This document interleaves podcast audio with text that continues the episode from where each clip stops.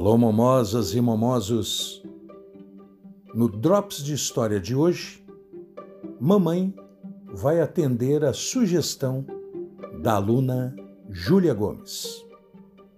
Falar do Brasil colonial. A exploração do pau-brasil marca o início do desmatamento indiscriminado que destruiu nossas florestas, incentivado pelo capitalismo. O mesmo destino do pau-brasil tiveram muitas árvores frutíferas, destruídas sem nenhuma preocupação de replantio. Exemplo marcante da destruição ecológica é o que ocorreu com a Mata Atlântica a rica floresta que se estendia por quase todo o litoral brasileiro. Da floresta original, resta um percentual pequeno, geralmente na forma de matas dispersas em propriedades particulares. As atitudes de desrespeito à natureza baseavam-se na ilusão de que sempre existiriam novas áreas para serem ocupadas economicamente.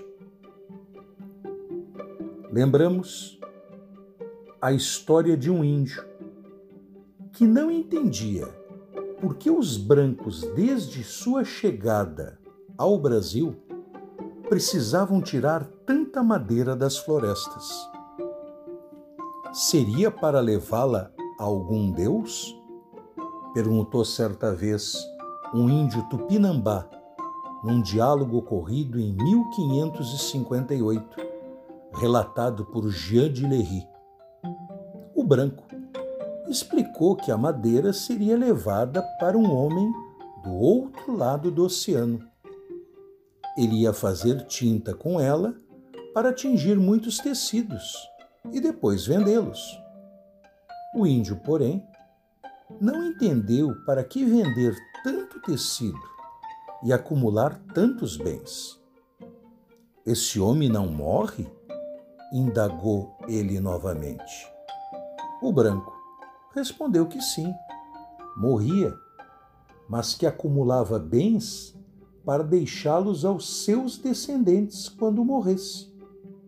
O índio então concluiu perplexo: Sois grandes loucos. Trabalhais tanto para amontoar riquezas para vossos filhos ou para aqueles que vos sobrevivem? Não será a terra que vos nutriu suficiente para alimentá-los também? Temos pais, mães e filhos a quem amamos, mas estamos certos de que, depois de nossa morte, a terra que nos nutriu também os nutrirá. Por isso, descansamos sem maiores cuidados. Vejam, meus amigos, a conclusão a que um selvagem, como eram chamados os índios, chegou. Enquanto isso, continuava a dominação do civilizado, o homem branco. E civilização, hein? É. Hoje, o nosso Drops foi sugerido pela Júlia Gomes. Valeu, Júlia, pela escolha. E a gente continua se encontrando nos caminhos da história.